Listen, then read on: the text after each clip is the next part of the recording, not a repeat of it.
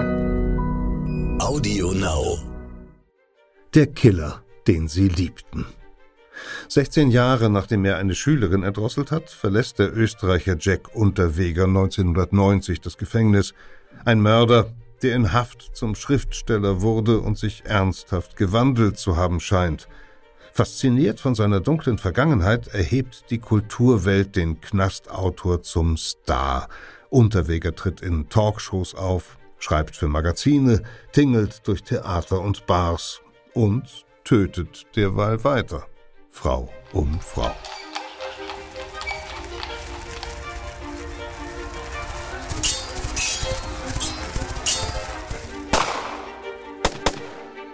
Verbrechende Vergangenheit. Ein Crime-Podcast von Geo Epoche.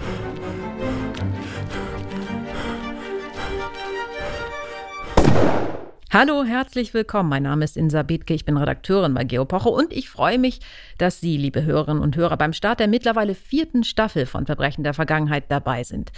Wir erzählen in diesem Podcast nicht einfach nur spannende historische Kriminalfälle, sondern wir reisen in die Zeit zurück, in der sie sich jeweils zutrugen. Geschichte als Zeitreise. Das ist überhaupt die Spezialität von Geopoche und all denen, die Crime und Geschichte gleichermaßen lieben, denen kann ich nicht nur alle bisherigen Folgen unseres Podcasts empfehlen, sondern auch unser aktuelles Heft. Wir haben eine ganze Geopoche-Ausgabe über Verbrechen der Vergangenheit produziert. Wir schildern darin grausige Mordfälle, porträtieren legendäre Räuber, rekonstruieren spektakuläre Betrugsfälle von der Antike bis zur Gegenwart und wir erzählen von Quantensprüngen in der polizeilichen Ermittlungsarbeit. Alle Geschichten sind wie immer bei Geopoche sorgfältigst recherchiert, verifiziert und auch opulent bebildert. Und jetzt kommt's. Als Hörerinnen und Hörer von Verbrechen der Vergangenheit können Sie unter geo-epoche.de-podcast kostenlos ein E-Book aus dem Heft bestellen. Außerdem ist auch die gesamte Ausgabe zu einem vergünstigten Preis für Sie erhältlich. Schauen Sie einfach in die Show Notes. Dort finden Sie den entsprechenden Link.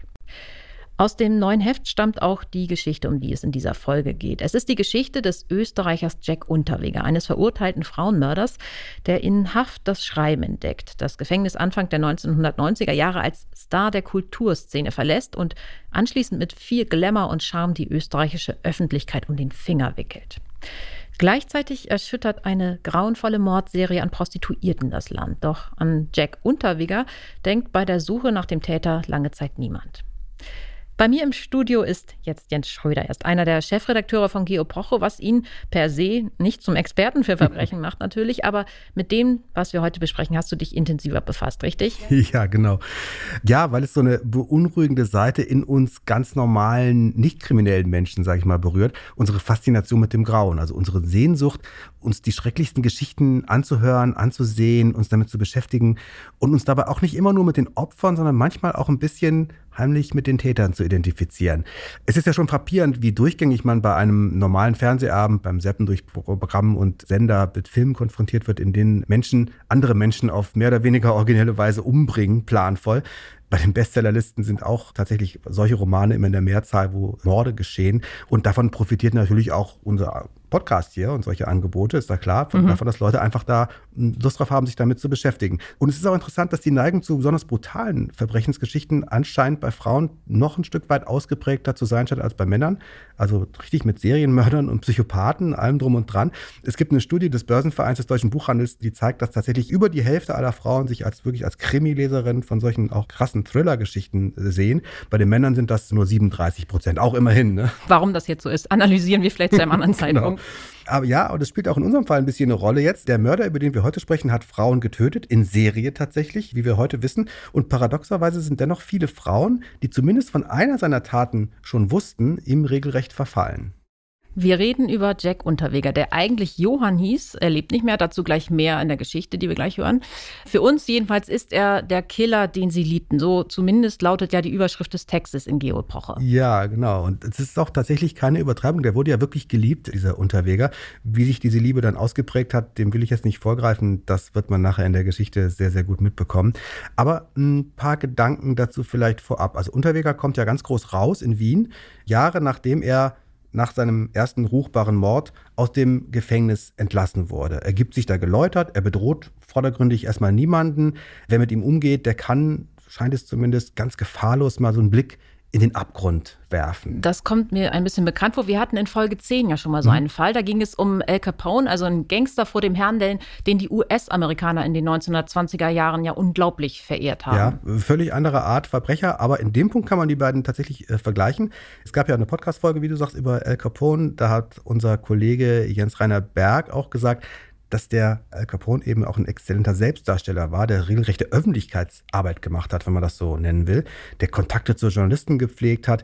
Und die wiederum haben das dann eben in ihren Stories sehr gutiert. Sein schillerndes Auftreten war total interessant und eben nicht primär bedrohlich, aber man wusste immer, dass dahinter diesem Champagner trinkenden Salon Löwen noch was lauerte. Und das war faszinierend. Und das war bei Unterweger eben auch so die Leute, die da mit ihm umgingen in der Wiener Gesellschaft in den 90er Jahren, war das, die wollten sich damit schmücken, dass sie mit diesem ja offensichtlich doch rohen, sehr authentischen Mann, der so eine brutale, exotisch düstere Seite hatte, dass sie mit dem einfach problemlos klarkommen. Das, das galt als cool. Unterweger wird ja später selbst sagen, man habe ihn wie einen Pudel beim 5-Uhr-Tee vorgeführt. Ja, das ist natürlich Koketterie ein bisschen, denn er hat dieses Vorführen durch sein eigenes Verhalten ja ganz bewusst hervorgerufen. Er hat sich ja als Pudel auch sehr, sehr mhm. angeboten mhm.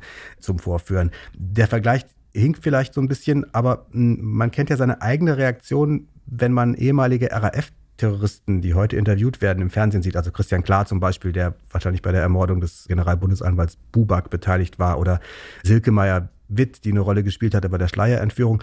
Mir zumindest geht das so, wenn ich diese Leute dann sehe im Fernsehen, dann bin ich doch ungewollt sehr fasziniert. Die reden da ganz normal. Silke Meyer Witt ist eine ältere Dame denen so zuzuhören und dann zu wissen, die waren möglicherweise Mittäter bei so ganz schrecklichen Verbrechen, das ist schon irgendwie eine Faszination. Und diese Leute, die ehemaligen RAF-Leute, die vermarkten sich ja nicht ansatzweise so offensiv, wie das Unterweger getan hat. Also deren Wirkung entsteht einfach so, quasi ohne deren eigene Zutun, ohne dass mhm. sie was dafür tun wie viel stärker muss das bei Jack Unterweger gewesen sein, der ein charmanter, charismatischer Typ war und der diese Faszination des Grauens richtig ausgekostet hat. Der hat sich ja zu Markte getragen mit seiner Geschichte, mit seiner Schuld und hat das alles dazu benutzt, um ein Promi zu werden und um Bücher zu verkaufen am Ende auch. Er war ja mhm. Schriftsteller. Ja. Nun spielt die Geschichte ja in Österreich, vor allem in Wien und das ist eine Stadt, der man ja eine gewisse Morbidität nachsagt, die ja auch viele Menschen fasziniert. Kann das auch eine Rolle gespielt haben hm, für hm, ja. seinen kometenhaften Aufstieg oder Höhenflug? Ja, also dass Wien die Hauptstadt des Morbiden ist, das ist ja ein Klischee, das sich schon sehr, sehr lange hält und zu dem es auch ganz viele Beispiele gibt, die das untermauern. Also als erstes wird meistens der Liedermacher Georg Kreisler zitiert, der die Morbidität der Metropole Wien mit dem Song Der Tod, das muss ein Wiener sein, ja, ein Denkmal gesetzt hat. Und je länger sich so ein Klischee hält, desto mehr bestätigt es ja auch dann irgendwann selbst. Ich glaube, vielen Wienern gefällt es sogar inzwischen ganz gut, dass ihnen da diese Nähe zum Tod irgendwie so ein bisschen nachgesagt wird. Und es stimmt auch, jedes Jahr zu aller Seelen und aller Heiligen gibt es auf dem Zentralfriedhof im 11. Bezirk, also fast volksfestartige Aufläufe, wo dann die Gräber besucht werden mit Zuckerwatteständen und allem drum und dran. Und besonders extrem, Wien-Touristen kennen das vielleicht, ist die Michaela-Gruft. Da werden also nicht nur Särge ausgestellt, sondern auch tatsächlich Leichen die an der Luft getrocknet sind. Luftgeselchte nennen das die Wiener. Oh ja. ähm, das ist schon ein bisschen nekrophil. Aber ja. wir reden hier über einen Frauenmörder. Es geht ja auch noch konkreter. Wir reden über Jack Unterweger, einen Frauenmörder. Und selbst ganz konkret der Mord an Frauen ist in Österreich, speziell in Wien, immer mal wieder auch Gegenstand künstlerischer Arbeiten gewesen. Es gab zum Beispiel mal einen Mann namens Josef Weinwurm, der hat in der Wiener Staatsoper eine Ballettschülerin erstochen und nachher auch noch weitere Frauen mhm. umgebracht. Und das hat den ebenfalls österreichischen Liedermacher Georg Danzer zum Moritat vom Frauen Frauenmörder Wurm inspiriert. Also mhm. das ist schon irgendwie interessant. Oder zum Beispiel Falco, das äh, ja. die wenigsten, glaube ich, oder viele wissen nicht, dass der Hit Genie, dass sich der Sänger Falco mit seinem lyrischen Ich in die Rolle eines Frauenmörders und Vergewaltigers begibt. Das ist schon. War mir auch nicht klar. Nee, das ist, äh, muss man hören, das ist wirklich irre. Auch in Österreich. Oder wenn man in der Zeit zurückgeht, in den 20er Jahren, da hat der Maler Oskar Kokoschka ein Österreicher, mhm. sich als Schriftsteller auch versucht und das Libretto mhm. zu einer Oper geschrieben, die heißt Mörder, Hoffnung der Frauen. Mhm. In der wurden folgerichtig Frauen von einem Mann ums Leben gebracht. Also ich will nicht behaupten, dass solche Taten nicht auch anderswo in der Kunst verarbeitet äh, werden und wurden, aber eine gewisse Häufung finden wir in Österreich und Wien schon und da scheint also eine spezielle Faszination mit dem Grauen zu bestehen. Ja, aber ist es nicht auch ein besonderes Fable von Intellektuellen und Künstlern, bei denen waren wir jetzt ja eben, dass sie sich mhm. so hingezogen fühlen zu Straftätern, zu Randexistenzen, zu Menschen, die, die längere Zeit im Gefängnis gesessen haben. Das kann man, glaube ich, so sagen, das stimmt. Und das ist dann tatsächlich auch jetzt nicht ein österreichisches Phänomen. Da gibt es zum Beispiel ein berühmtes Beispiel aus Frankreich, der Schriftsteller Jean Genet, der war vor allen Dingen in den 40er 50er mhm. Jahren bekannt und aktiv. Das ist jetzt nicht ganz fair, den mit so einem Gewaltverbrecher wie Jack Unterweger zu vergleichen. So war der nicht, aber der Jean Genet war hat eben, nicht gemordet, glaube ich. Der hat nicht gemordet, ja. der war, also zumindest nicht, dass man es wüsste. Der war aber zehnmal im Gefängnis als Deserteur. Das würde man jetzt auch heutzutage nicht als schlimme Straftat empfinden, aber mhm. der war eben auch sehr stark wegen Diebstahl, Prostitution. Der war offensichtlich ein notorischer Dieb und in einem Gutachten wurde ihm ein vermindertes Moralempfinden tatsächlich attestiert. Mhm. Im Gefängnis begann er, wie Unterweger, das Schreiben und man kann nicht genau sagen, ob es jetzt nur die Qualität der Texte war, die sind schon auch literarisch ganz stark, oder aber auch die Faszination, dass da so ein intellektueller Mensch wie Jean Genet diese Abgründe offensichtlich hat und ein, ein mhm. Straftäter, Serienstraftäter war. Jedenfalls ist es so, die ganze na nicht die ganze vielleicht, aber die, die Großen der Pariser Kulturszene, Jean-Paul Sartre, der Regisseur Jean Cocteau, die setzten sich sehr intensiv für den Jean Genet ein, für seine Freilassung, die sie dann auch erreichten. Und da haben wir tatsächlich dann eine Parallele zu dem Mörder Unterweger, für den haben sich nämlich auch österreichische Literaten und Kulturschaffende enorm eingesetzt, bis hin zur späteren Nobelpreisträgerin Elfriede Jelinek. Hm. Vielleicht ist es also wirklich so, dass Intellektuelle diese extremen Abgründe einfach interessant finden. Mhm. Gerade so, wenn jemand wie Jack Unterweger, der die Abgründe offensichtlich hat, gleichzeitig auch zum Literarischen und zum Kulturellen neigt. Das ist eine, eine Spannung, die, die knistert offensichtlich. Mhm, wobei die literarischen Qualitäten seiner Texte dann, glaube ich, im Nachhinein umstritten sind. Ja, ja das war vielleicht das, das rohe, authentische, ja, was, da, ja. was die Leute angesprochen haben. Bei Jean Genet übrigens ist die nicht so umstritten, die Qualität. Okay. Vielleicht muss man das Ganze aber auch jeweils vor dem Hintergrund der Zeit sehen. Wir hatten jetzt ein Beispiel aus den 20er Jahren mit dem Drama von Kokoschka. Jean Genets Geschichte spielt Mitte des vergangenen Jahrhunderts. Kann man das denn vergleichen mit der Geschichte Jack Unterwegers, der ja in den 1990er Jahren in Österreich mhm. ähm, unterwegs war? Also natürlich ist es richtig, man muss solche Phänomene, Faszination des Grauens zum Beispiel, im Kontext der Zeit immer mhm. sehen und setzen. Und wenn man sich die 1990er Jahre anguckt, dann war das tatsächlich auch eine Zeit, die sehr förderlich war, was die Prominenz von solchen Schreckensgeschichten und Verbrechensstories angeht. Der Soziologe Alexander Schuller hat damals einen Aufsatzband herausgebracht, in dem er die Renaissance des Bösen erklärt hat. Also sehr mhm. hochgestochenes soziologisches Sujet. Grob gesagt wurde da aber die These vertreten, mit dem Ende des Kalten Krieges haben sich Art und Weise verändert, wie Menschen das Negative wahrnehmen und diskutieren. Nämlich mhm. eben weniger mit politischen Kategorien, Klassenfeind, Reaktionär, Kommunist und so weiter und wieder stärker, so wie nämlich vorher auch, moralisch und mhm. tiefgründig, sozusagen ein Gegensatz von Gut und Böse, ganz ja. absolut, kam wieder in den Vordergrund, wurde diskutiert.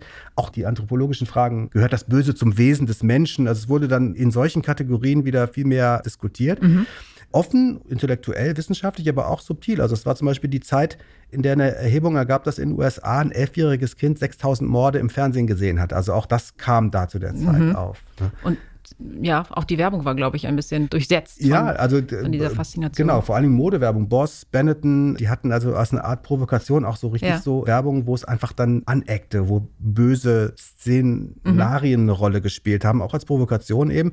Und vielleicht auch, weil es einfach seinen Reiz verloren hatte, immer nur irgendwie das Gute gut zu finden. Der Soziologe Schuller drückt das so aus, dass das Gute in den 1990er Jahren als Topos, wie er sagt, abgeschlafft war. Also, und das war eben die Zeit, in der Jack Unterweger, der Böse, seine großen Auftritte und Erfolge in Wien hatte, obwohl er bekanntermaßen der Böse war. Mhm. Die Zeit, in der auch so Filme wie Das Schweigen der Lämmer ja. Millionen in die Kinos geholt ja. haben. Vielen Dank, lieber Jens, für das Gespräch. Die Sehr ganze gern. Geschichte über Jack Unterweger, die hören wir jetzt. Eins sei noch kurz verraten, Unterweger fühlte sich derart unangreifbar. Und das finde ich wirklich unglaublich, dass er sich als Reporter in die Suche nach dem Mörder der Prostituierten einschaltete, die damals zur Zeit seines größten Ruhms in Wien und anderswo verschwanden. Er war also im Grunde auf der Suche nach sich selbst. ja. Der Killer, den sie liebten. Eine Reportage von Jörg-Uwe Albig. Es liest Peter Kämpfe. Die Verführung trägt weiß. Im weißen Anzug rauscht Johann Unterweger, der sich Jack nennt, durch Österreich von Party zu Party. Im weißen Anzug plaudert er in Talkshows, sitzt für Fotografen Modell, an seiner Seite der Schäferhund Joy. Mit weißem Cowboyhut posiert er auf dem Flughafen von Los Angeles, im weißen Ford Mustang, Wiener Nummernschild W Jack 1 fährt er durch die Gegend, einen Führerschein, daraus macht er keinen Hehl, hat er allerdings nicht. Trotzdem leistet er sich binnen eines Jahres sechs neue Autos. Es ist Wien. Es sind die frühen 1990er Jahre und es sind, wie Unterweger schwärmt, die schönsten Jahre meines Lebens. Geldleute hofieren ihn auf ihren Festen. Und zur Eröffnung der VIP-Disco Piccadilly geht er als Ehrengast. Illustrierte feiern ihn in opulenten Fotostrecken als Dandy im 20er-Jahre-Look, als Sexsymbol mit entblößtem, labyrinthisch tätowiertem Oberkörper oder ganz nackt ausgestreckt auf einem samtbeschlagenen Podest, als grinsender Suizidant, respektive Henker mit Zweireiher, roter Fliege und Galgenstrick. Journalisten schreiben ihn zum Star hoch, bitten ihn um Restauranttipps. Gern verrät er dann, dass er eine schöne Frau am liebsten ins Kobenzl einlädt. So glamourös, so pittoresk, so unwiderstehlich schlängelt sich Jack Unterweger durch Bars, Salons und Zeitungsspalten, dass sein Publikum manchmal fast vergisst, welcher Tatsache er diesen Glamour zum guten Teil verdankt. Unterweger ist ein Mörder. Es geschah am 11. Dezember 1974. Unterweger war ein notorischer Krimineller aus Kärnten, 24 Jahre alt, vagabondierte durch Europa, durch die Rotlichtviertel von Hamburg und Marseille, immer auf der Hut vor der Polizei, auf der verzweifelten Suche nach Geld. In Frankfurt schickte er zwei Frauen auf den Strich und mit einer der beiden lockte er in ihrem Heimatort, dem mittelhessischen Eversbach, die 18 Jahre alte Schülerin Margret Schäfer in seinen Mercedes 250. Er nahm ihr 30 Mark ab, fuhr mit ihr zu ihrer Wohnung, Dort fanden sich noch weitere hundert Mark. Schließlich fuhr das Paar mit dem Opfer in einen Wald nahe dem knapp 20 Kilometer entfernten Herborn. Unterweger zwang die Schülerin, sich auszuziehen. Er fesselte ihr die Hände mit einem Gürtel, ließ die Begleiterin im Auto zurück und führte sein Opfer in den Wald. Dort prügelte er mit einer Stahlrute auf die junge Frau ein und würgte sie mit den Händen, erdrosselte sie mit ihrem eigenen Büstenhalter. Dann verscharrte er die Leiche notdürftig und verkündete bei seiner Rückkehr, so erzählte es seine Begleiterin später der Polizei, die kann uns jedenfalls nicht mehr verraten. Eine Freundin der Begleiterin, die das Paar in Eversbach gesehen hatte, gab der Polizei den entscheidenden Hinweis. Unterweger wurde gefasst und am 1. Juli 1976 in Salzburg zu lebenslänglicher Haft verurteilt. Aber jetzt, 15 Jahre später, ist Jack Unterweger wieder frei. Und nicht nur das, jetzt ist er berühmt. Denn inzwischen ist er kein einfacher Mörder mehr, er ist ein Mörder, der es zum Schriftsteller gebracht hat. Und er ist eben auch kein bloßer Schriftsteller wie die vielen, die sich ihre Geschichten willkürlich aus den Fingern saugen. Er ist ein Schriftsteller, der sich die Verbrechen in seinen Texten nicht ausdenken muss, sondern selber welche begangen hat. In der Haft hat er den Hauptschulabschluss nachgeholt. Er hat einen Schreibmaschinenkurs absolviert und bei einer Schweizer Fernschule einen Lehrgang zur Technik der Erzählkunst. Zur Übung liest er Erzählungen und Romane aus der Gefängnisbibliothek, schreibt sie teilweise sogar ab. Als ich den Handke gelesen hab, wird er sich brüsten, da dachte ich, das kann ich auch. Als erstes verfasst Unterweger Kindergeschichten wie Muttis Geburtstag, die er an den österreichischen Rundfunk schickt. Der lässt sie in seiner Gute-Nacht-Sendung Das Traummännlein kommt vorlesen. Eine Musiklehrerin ist von den Fabeleien so gerührt, dass sie den Autor im Gefängnis besucht und schwärmt, wer so etwas schreibe, könne nur voller Liebe sein. Unterweger will mehr. Er schreibt Gedichte und bringt sie bei einem Kleinverlag unter. 1982 erscheint der Lyrikband Tobendes Ich. Er verfasst ein Bühnenstück Endstation Zuchthaus, das ebenfalls gedruckt und sogar aufgeführt wird. Er bringt einen autobiografischen Roman zu Papier und schickt ihn dem Herausgeber der angesehenen Grazer Literaturzeitschrift Manuskripte, in der sonst Texte von Peter Handke, Wolfgang Bauer und Ernst Jandl stehen. Ich möchte endlich Anschluss nach draußen, nach der Welt der Schreibe finden, um nicht in meinem Ghetto zu ersticken, heißt es in seinem Begleitschreiben. Und für mich ist Schreibe Überlebensspiel und Zukunft. Von so viel Dringlichkeit lässt sich der Herausgeber offenbar überzeugen. 1982 drucken die Manuskripte Auszüge aus dem Text. Ein Jahr später macht der Augsburger Maro Verlag, Spezialist für Außenseiterliteratur aller Charles Bukowski, daraus ein Buch Fegefeuer oder Die Reise ins Zuchthaus. Das ist weder große Literatur, noch eine wahrheitsgemäße Darstellung seines Lebens, wie Unterweger glauben machen will, es ist vor allem ein Racheakt. Rache an der Mutter, die ihn von einem US-Soldaten empfängt und alsbald wegen kleinerer Delikte im Gefängnis verschwindet. Den anderthalb Jahre alten Johann gibt das Jugendamt dann in die Obhut des Großvaters. Rache für eine Kindheit im abgelegenen Kärntner Wiemitztal, wo es keine befestigten Straßen gibt und bis 1955 auch keinen Strom.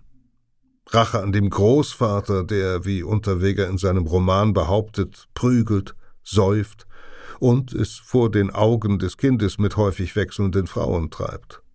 Rache an den Mitschülern, die ihn angeblich für seine Kleidung schlagen und für seinen Geruch.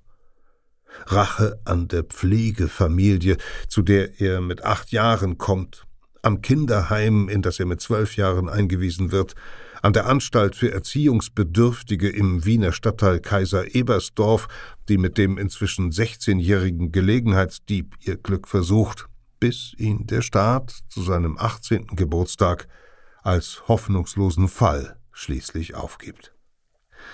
Es ist eine Rache am eigenen Weg in den Abgrund, an dem naturgemäß der Abgrund schuld sein muss, nicht er selbst, so der Tenor des Buches.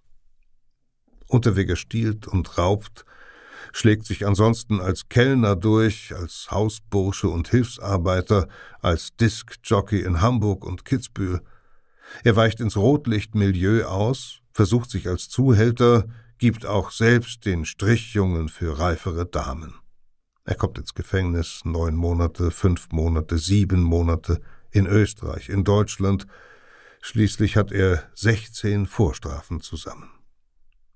Der Roman endet 1971 mit einer Verhaftung wegen Autodiebstahls dass er 1974 in Salzburg eine Prostituierte niederschlägt, fesselt und mit einer Stahlrute vergewaltigt, kommt in Fegefeuer nicht vor, so wenig wie der Mord an der Schülerin Margret Schäfer ein halbes Jahr später. Den Herausgeber der Manuskripte, in denen der Vorabdruck erscheint, drängt er sogar, auch im Begleittext bitte nichts von der Tötung zu erwähnen. Trotzdem ist es merkwürdig, dass kaum jemand aus dem Text herausliest, was noch immer brodelt in diesem Mann, die Gewaltfantasien, die ihn heimsuchen, vor allem gegen Frauen, breitet er geradezu genüsslich aus. Schon als kleiner Junge, schreibt er, will er einer Kneipenbesucherin am liebsten eine Weinflasche mitten in dieses gemeine Gesicht schlagen. Eine Fürsorgerin legt er in Gedanken nackt auf ihren Schreibtisch gefesselt an Händen und Füßen, weit gespreizt, um sich dann vorzustellen, weiße Mäuse kröchen in ihrem altersvioletten Geschlecht aus und ein. Immer wieder malt er sich, wenn ihm eine Frau in die Quere kommt, hämmernde Vergewaltigungen aus, mit allen Gegenständen, stundenlang, und beschreibt auch ohne Reue, wie er zur Tat schreitet. Sie wollte nicht recht, ich nahm sie mit Gewalt unten am Ufer des Sees, dann ließ ich sie allein zurück. Später wird er in einem Interview seine Brutalität zur Notwehr erklären, zum Aufbegehren gegen die Ungerechtigkeit der Welt, als Kraftakt eines Einzeltypen im Unterschied zur Masse, die sich gefallen lässt.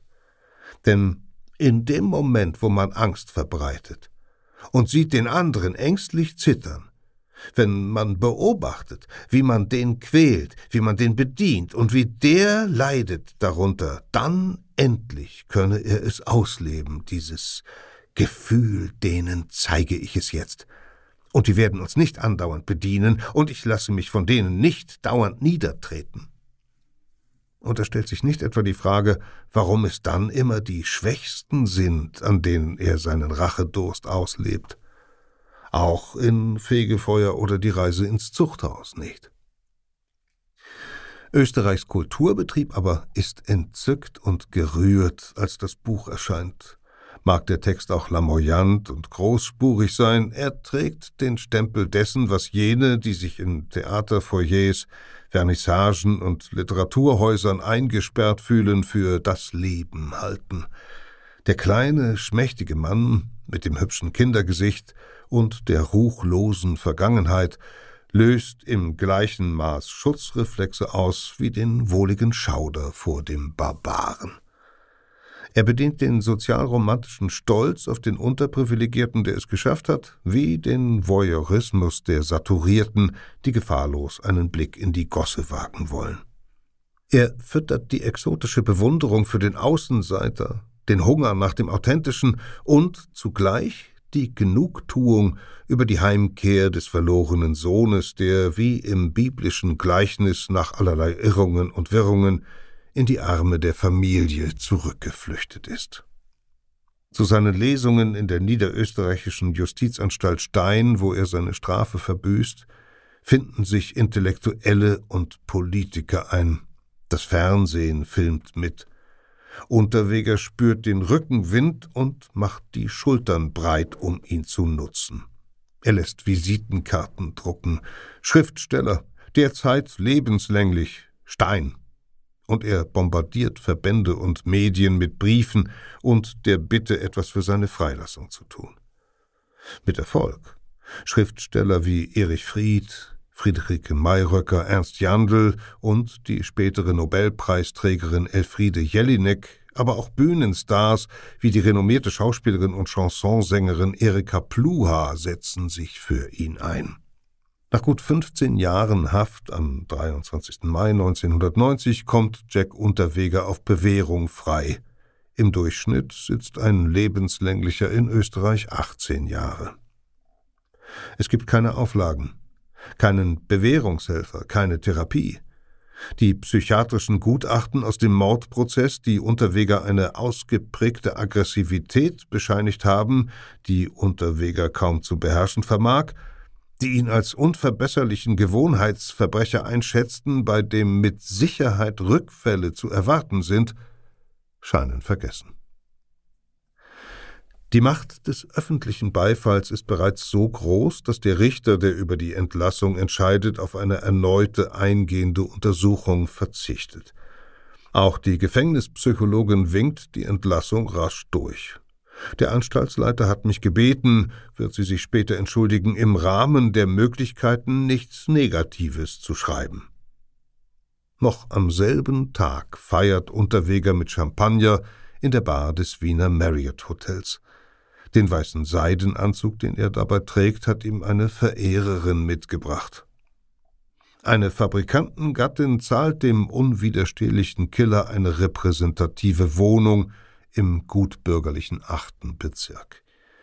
Die Honorare und Tantiemen, die er für seine Selbstbeschau einstreicht, summieren sich bald auf umgerechnet mehr als 50.000 Euro. Für seine Theaterstücke und andere literarische Projekte hat er vom Staat Fördergelder in Höhe von über 25.000 Euro erhalten. Zeitungen und Magazine sind stolz, ihn als Experten fürs Dunkle zu engagieren, für die Wiener Stadtzeitschrift Falter porträtiert er die berühmtesten Verbrechensschauplätze der Kapitale, für das Magazin Basta das Grazer Rotlichtviertel. Für die Modezeitschrift Tirolerin verfasst er eine Reportage über Prostitution in Los Angeles, Titel Luxus, Laster, Leidenschaften. Und dann steht er wieder in der Reichsbar, der Champagner, Schwämme und Aufreißarena zwischen Kärntner Straße und Neuem Markt, feiert seine Erfolge und gibt den Charmeur. Wollen wir gemeinsam auf Jean Genet anstoßen, gnädige Frau? Ein perfektes Stichwort, das zuverlässige Reflexe auslöst. Genet war der legendäre französische Verbrecherpoet, den einst die Fürsprache von Größen wie Jean Cocteau und Jean-Paul Sartre aus lebenslänglicher Haft befreit hat. Zwar ist Unterwegers Fegefeuer kein funkelnd dämonisches Fest der Sprache wie Genets Querelle oder Notre-Dame des Fleurs, Doch auch hier steht womöglich einer, der sich am eigenen Schopf nur durch die Kraft der Worte aus dem Sumpf einer verhunzten Existenz gezogen hat. Vielleicht profitiert Unterweger auch von Wiens uralter Schwäche für den schön erzählten Femizid, von einer Mythenkultur, in der Sänger wie Georg Kreisler Mach's dir bequem, Lotte oder Georg Danzer, die Moritat vom Frauenmörder Wurm, gern den flotten Weibstöter besingen, in der ein Künstler wie Oskar Kokoschka für ein Drama mit dem Titel Mörder Hoffnung der Frauen Beifall einstreicht. Doch besonders in diesen frühen 1990er Jahren trifft Unterweger auf eine Konjunktur, die den Kurs des Brutalen wieder in die Höhe treibt. Die Utopien scheinen fürs erste passé. Eine neue Welle kriegerischer Konflikte überzieht die Welt. Wie nach dem Ersten Weltkrieg kommt die Amoral in Mode, fallen humanistische Werte im Kurs.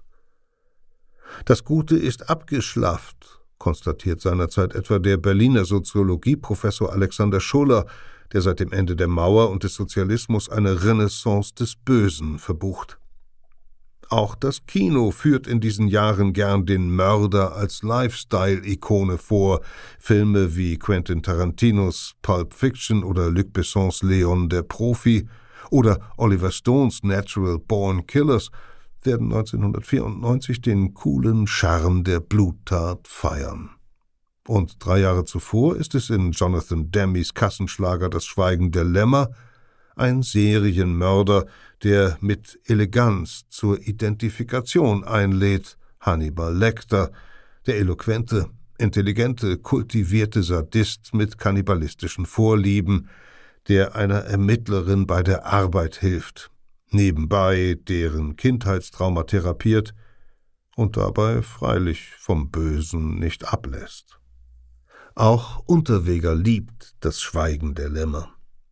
Am 28. April 1991 sieht er den frisch angelaufenen Film schon zum vierten Mal. Um 18.15 Uhr besucht er die Frühvorstellung im Wiener Atelierkino. In dieser Nacht verschwindet die Prostituierte Regina Brehm.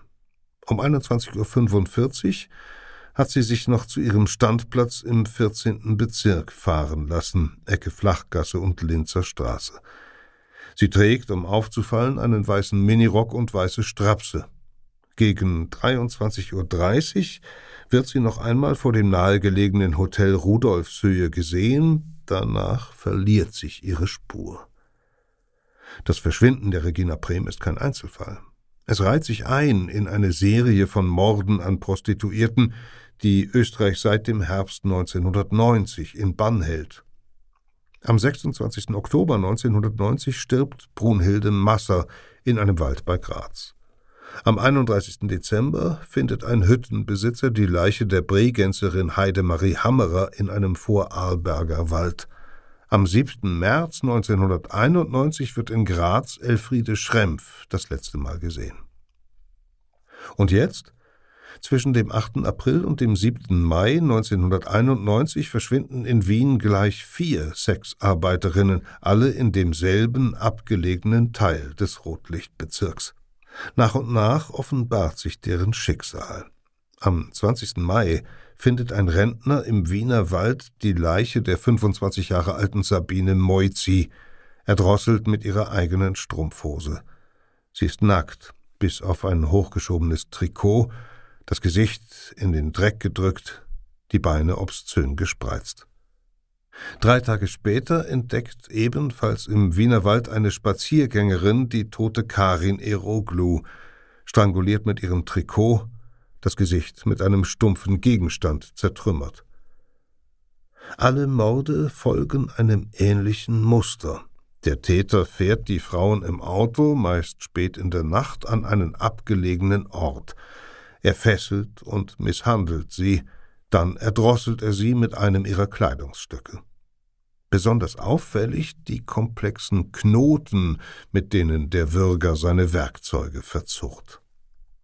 Auch Johann Jack Unterweger hat 1974 sein Opfer in den Wald geführt, gefesselt, geschlagen und erdrosselt. Dennoch kommt zunächst kein Ermittler auf die Idee, ihn, den scheinbar vorbildlich Resozialisierten, zu behelligen. Der sucht derweil, um den Gegner schon im Vorfeld auszuspionieren, auf eigene Faust den Kontakt zur Polizei. Er verschafft sich einen Auftrag des österreichischen Rundfunks und erscheint zehn Tage nach dem Fund der zweiten Wiener Leiche im Büro des Kripo-Chefs Max Edelbacher. In der Hand hält er ein Mikrofon. Er wolle, sagt er, sich für seine Hörer nach dem Stand der Ermittlungen erkundigen. Der Beamte muss zugeben, dass trotz vieler Ermittlungsansätze bisher kein positives Ergebnis zu erzielen war. Ob das für die Polizei nicht sehr frustrierend sei, fragt Unterweger in besorgtem Ton nach. In der Tat frustrierend, bestätigt Edelbacher. Unterweger wünscht der Polizei viel Glück und Erfolg. Noch ein zweites Mal bohrt er bei Edelbacher nach, vergisst auch die einfachen Beamten im Revier nahe seiner Wohnung nicht. Habt's jetzt den Frauenmörder, ruft er den Wachleuten zu. Na, Jack, antworten die immer noch nicht. Immer obsessiver scheint sich Unterweger der Journalist jetzt für die Mordserie zu interessieren. Für den ORF führt er Straßeninterviews mit verängstigten Sexarbeiterinnen und klagt wenig später im Falter die Medien an, den gierigen Voyeurismus des Publikums zu bedienen. Mit Berichten, die den Appetit auf Sex, Blut und Tränen befriedigen sollen, würden Zeitungen die Prostituierten in Panik versetzen. Das aber werde noch dazu führen, dass sie aus Angst bald jeden beliebigen Freier anzeigten und der Polizei so wertvolle Zeit bei der Suche nach dem wahren Mörder verloren ginge. Zwar ist den Ermittlern die Neugier des scheinbar geheilten Mörders nicht ganz geheuer, doch erst im Herbst 1991 gerät Unterweger wirklich in das Visier der Behörden. Und jetzt wird der ruhelose Rechercheur selbst zum Objekt gründlicherer Nachforschungen. Die Jagd beginnt. Den Anstoß gibt der pensionierte Polizist August Schenner, der noch eine Rechnung mit ihm offen hat. Vergeblich hat er einst versucht, Unterweger den Mord an der 24-jährigen Marika Horvath nachzuweisen, die 1973 gefesselt und geknebelt im Salzachsee ertrank – konnte aber keinerlei Belege finden, dass der Verdächtige zur Tatzeit auch nur in der Nähe war. Erst Jahre später tauchen Zeugen auf, deren Aussagen Unterweger belasten. Schenner, von dessen Schuld überzeugt, gelang es dennoch nicht, die Staatsanwaltschaft zur Anklage zu bewegen. Zu diesem Zeitpunkt saß Unterweger bereits als lebenslänglicher in Stein. Jetzt fallen Schenner die Gemeinsamkeiten der aktuellen Mordserie mit dem Fall Marike Horvath, mit der Tötung Margret Schäfers im Jahr 1974, mit den anderen Gewalttaten Unterwegers in jener Zeit auf. Im Frühsommer 1991 steckt er seinen Verdacht der Wiener Kripo, die aber nur zögerlich reagiert. Selbst nach einer Vernehmung im Oktober sieht man in der Hauptstadt keine Indizien für einen Zusammenhang mit Unterweger. Mehr Gehör findet Schenner bei den Kollegen im steiermärkischen Graz.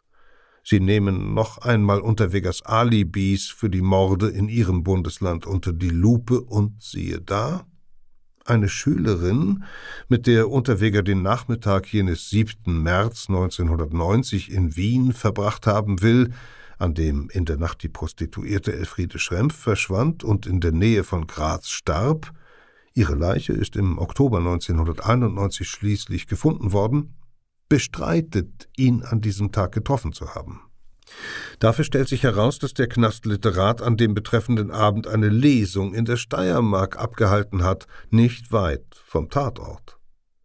Und auch als Heidemarie Hammerer am 5. Dezember 1990 in Vorarlberg ermordet wurde, war er nachweislich in der Gegend. Am 13. Februar 1992 beantragt die Grazer Staatsanwaltschaft einen Haftbefehl. Als Unterweger davon erfährt, entschließt er sich zur Flucht. Mit seiner Freundin, der 18 Jahre alten Bianca Mrak, die er in einer Promi-Disco kennengelernt hat, trifft er sich in der Schweiz. Nachts fahren die beiden über die Grenze nach Frankreich. Am Flughafen Orly vergraben sie das Nummernschild und buchen einen Flug nach Miami. Bianca ist Fan der Fernsehserie Miami Vice. In Florida verlebt das Paar, wie der Mörder in seinem Tagebuch festhält, wunderbare Tage beim Baden. Während Mrak als Gogo-Tänzerin im Miami Gold Geld heranschafft, kümmert sich Unterweger um sein Standing in den heimatlichen Medien. Profil schreiben, ORF Fischer anrufen, notiert er sich in die Agenda. Extrablatt hat was für mich, hunderttausend, crazy, und meldet sich unaufgefordert von einer Telefonzelle aus beim ORF, um ein Live-Interview zu geben. Ich wollte mich zuerst umbringen, verkündet er den Zuhörern daheim. Das mache ich jetzt nicht, jetzt beginne ich zu kämpfen. Doch nach nicht einmal zwei Wochen in Florida kommt ihm auch dort die Polizei auf die Spur. Ein Wiener Journalist berichtet den Beamten in Wien von einer Ex-Freundin Unterwegers, die der Mörder telefonisch um finanzielle Hilfe und ein Schilddrüsenmedikament gebeten habe. Das Geld solle sie an den USA Money Exchange in Miami Beach 207 11th Street überweisen. Die Wiener verständigen ihre amerikanischen Kollegen, und als Unterweger am folgenden Tag am Transferbüro erscheint, erwarten ihn dort US Marshals und nehmen ihn fest. Während die österreichischen Ermittler daran arbeiten, die Auslieferung zu erwirken, weisen sie auch die Polizei in Los Angeles auf Unterweger hin. Und tatsächlich stellt sich heraus, im Sommer 1991 sind hier drei Prostituierte in ähnlicher Manier erdrosselt worden wie die Frauen in Österreich. Genau zu der Zeit, als Unterweger gerade zur Reportage über das Rotlichtmilieu in Kalifornien unterwegs war. Am 20. April 1994 beginnt die Verhandlung vor einem Grazer Schwurgericht. Die Presse schreibt von einem Jahrhundertprozess. Noch nie in der Geschichte Österreichs stand ein einziger Angeklagter wegen so vieler Morde vor dem Richter. Elf Frauen soll er auf dem Gewissen haben, sieben Österreicherinnen, drei US-Amerikanerinnen und eine Tschechin. Recherchen hatten gezeigt, dass Unterweger im September 1990 in Prag war. Und Nachfragen bei der tschechischen Polizei ergaben, dass exakt in jenen Tagen die 30-jährige Blanka Boschkova ermordet wurde, auch sie auf ganz ähnliche Weise wie die österreichischen Frauen. Der Staranwalt Georg Zanger der Unterweger schon 1990 im Begnadigungsverfahren vertreten hat, übernimmt kostenlos dessen Verteidigung, unter der Bedingung, dafür anschließend die Filmrechte an dem Fall zu bekommen. Unterweger selbst ist die Aufmerksamkeit der Medien, die er so lange genossen hat, mit einem Mal nur noch lästig. Reporter, Kameras, schimpft er im Tagebuch, zum Kotzen ihre Zurufe Jack daher, Jack dorthin, auch für seine Fürsprecher aus dem Kulturbetrieb, all die Pseudo-Humanisten und Pseudo-Romantiker, die, so sagte er es vor Gericht, versucht hätten, ihn wie einen Pudel zum Fünf-Uhr-Tee vorzuführen, hat er jetzt nichts mehr übrig. Trotzdem verzichtet er nicht auf die Bühne, die ihm der Jahrhundertprozess jetzt bietet.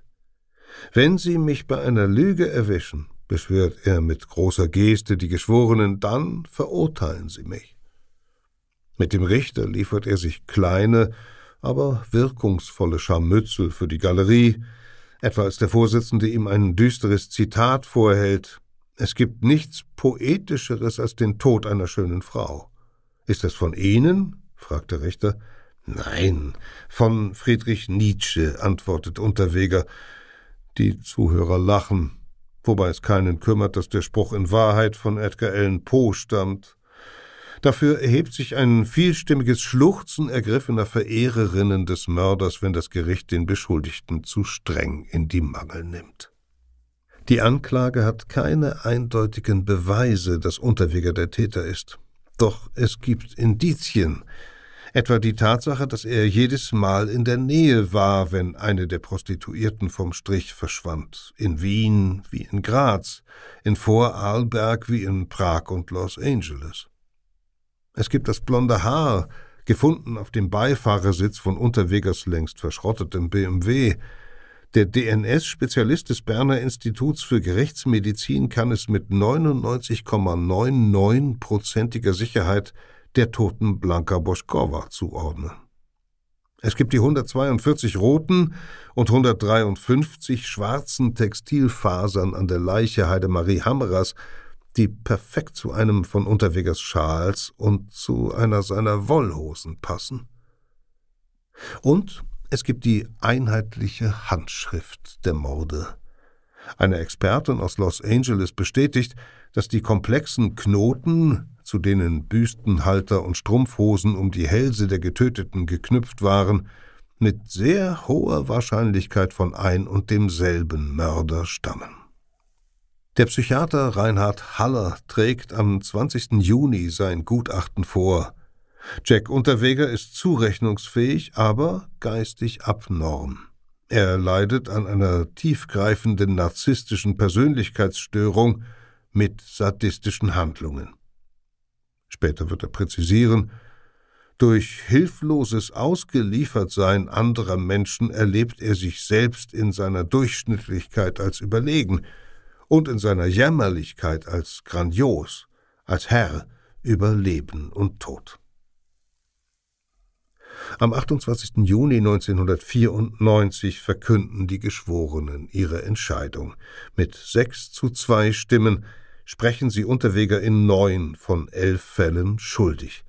Nur für die Morde an Elfriede Schrempf und an Regina Prem ziehen sie ihn nicht zur Verantwortung, deren Leichen waren, als man sie fand, bereits so stark verwest, dass die Todesursache nicht mehr zweifelsfrei bestimmt werden konnte.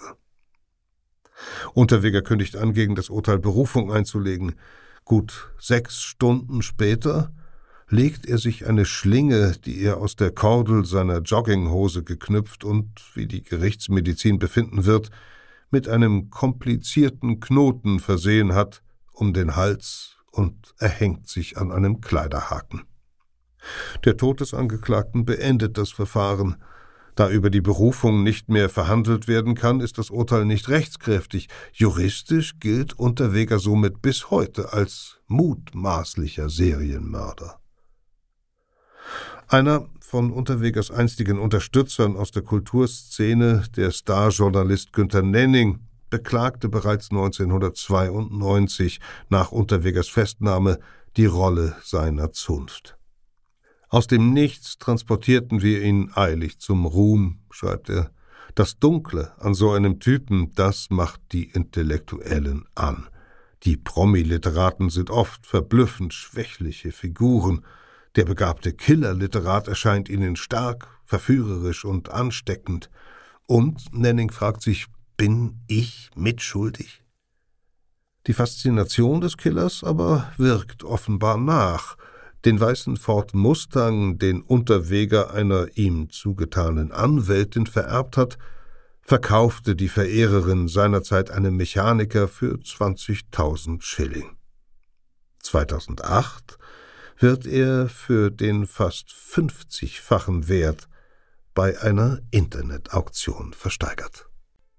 Peter Kämpfe las Der Killer, den Sie liebten. Ein Text aus der neuen Geopoche-Ausgabe Verbrechen der Vergangenheit. Mehr zum Thema historische Verbrechen bietet neben dem Heft auch unser Digitalangebot Geopoche Plus zu finden unter geo-epoche.de. Hier geht es ausnahmsweise schon in einer Woche äh, weiter und zwar mit einem Blick hinter die Kulissen. Wir sprechen in einer Extrafolge darüber, wie die kriminalistischen Zeitreisen von Geopoche entstehen, was sie so besonders macht und wir hören in einige Geschichten aus der neuen Ausgabe hinein. Und zu guter Letzt vergessen Sie bitte nicht unsere Schnupperangebote rund um das Thema Verbrechen. Nähere Infos dazu finden Sie, wie eingangs erwähnt, in den Show Notes. Audio Now.